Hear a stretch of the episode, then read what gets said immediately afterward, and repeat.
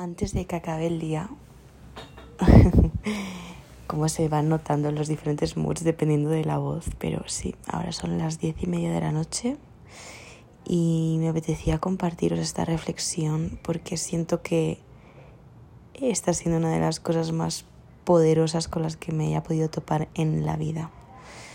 Em, siento que desde que llegué a México como que todo se ha ido encaminando a que yo conecte con un camino en el que todas esas cosas que he ido aprendiendo y toda esa teoría realmente se transforme en la única forma en la que puedes experimentarla, ¿no? que es la propia experiencia.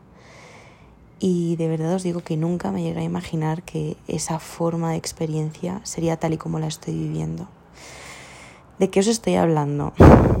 Esto os puede sonar a chino porque literalmente yo también he estado en ese otro lado, ¿no? De, bueno, de, estar escuchando a gente hablar de sus issues y de sus cosas y decir, Dios mío, esta persona parece que, se ha fumado 800, 800 mm, petas, ¿no? Pues no, nada más lejos de la realidad. Em, estoy conectando con un montón de nuevas sensaciones y con un montón de nuevas vertientes, de nuevas corrientes, de nuevas filosofías.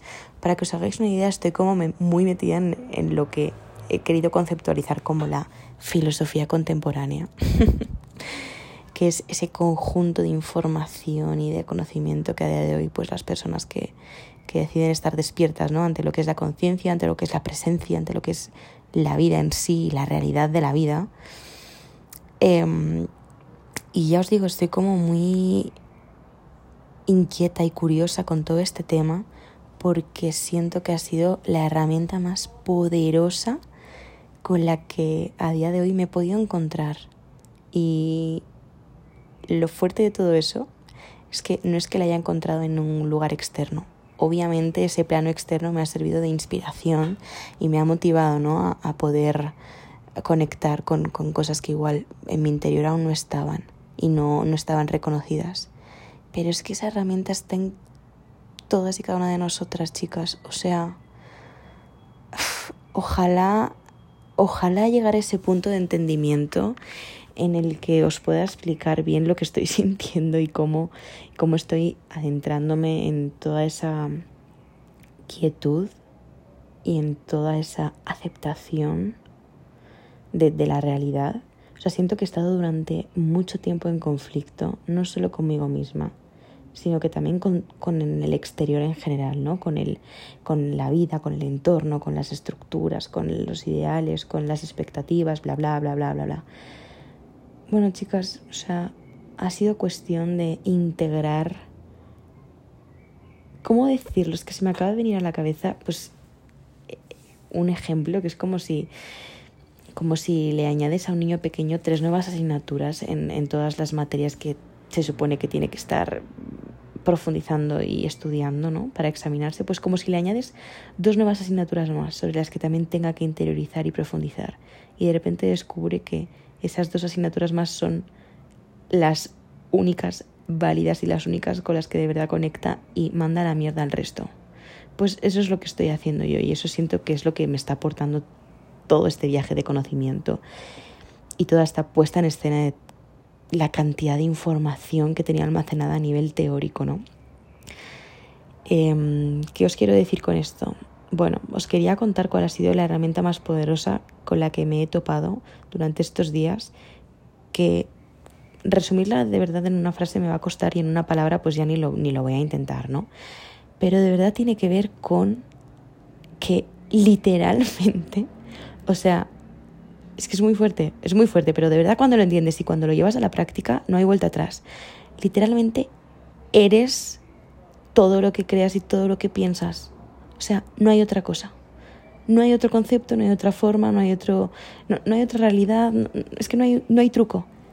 Todos tus pensamientos conforman lo que eres, conforman ya no solamente lo que eres, sino el cómo te comportas hacia el resto, cómo te comportas, por supuesto, contigo misma, cómo los demás te perciben y la realidad a la que al final acabas accediendo y acabas manteniendo. Y todo tiene que ver con qué narices estás pensando en este momento. Y en relación a eso, otro de los temas que creo que más eh, me ha sorprendido tiene que ver con la atención. ¿Dónde pones tu atención en tu día a día? Ahora mismo, ¿dónde estás poniendo tu atención? Probablemente en escucharme o probablemente ahora la estés poniendo en escucharme porque hasta entonces estaba puesta en otra cosa. La atención es literalmente el canal donde va toda tu energía. Entonces, a día de hoy, lo que a las personas, a las mentes más marketingianas, por así decirlo, les interesa, y al mundo capitalista le interesa es tu atención. O sea, la gente paga por tu atención. La gente de verdad que invierte en tu atención y siente que es el único objetivo al que tiene que atacar para conseguir el resto de cosas que la desencadenan, ¿no? Pero tu atención es tu energía y a día de hoy, por mucho que, ¿cómo decirlo? O sea, por mucho que Facebook lo que esté consiguiendo de ti es tu tiempo, la realidad es que eso es como el, eso es como el disfraz de todo el contexto. No es que esté consiguiendo tu tiempo, es que está consiguiendo tu atención. Y eso quiere decir que está captando toda tu energía. Y te la está robando de poder, de que tú puedas invertirla en algo que realmente te nutre, te nutra a ti. Y no que sea como un mero producto y un mero reducto hacia un otro, ¿no? No sé si me estoy explicando. Ahora sí que tiene que tiene que funcionar el titulito de este podcast porque literalmente parece todo esto como una movie heavy eh, ya os digo, estoy muy metida en este tema y a veces eh, lo tengo tan en la mente que soltarlo y exteriorizarlo, pues bueno, me cuesta porque igual a veces no tiene, no tiene sentido en el plano material, si es que es como indescriptible, o sea, no hay palabras, no hay como conceptualizaciones para poder describir todo esto, porque literalmente es lo que siento. O sea, de verdad os lo digo, estoy conectando con una sensación de plenitud, con una sensación de agradecimiento, de amor, con una sensación de presencia que nunca en mi vida había experimentado y que de verdad siento que he experimentado otras muchas cosas durante mucho tiempo que me han llevado a un estado de paz y de quietud, pero han sido cosas que literalmente no se han sostenido, han sido cosas efímeras, han sido cosas que se han quedado en la superficie. Y con esto os digo, que siento que está siendo la clave y el aprendizaje más poderoso, porque nunca he sentido algo con tanta certeza como estoy sintiendo esto.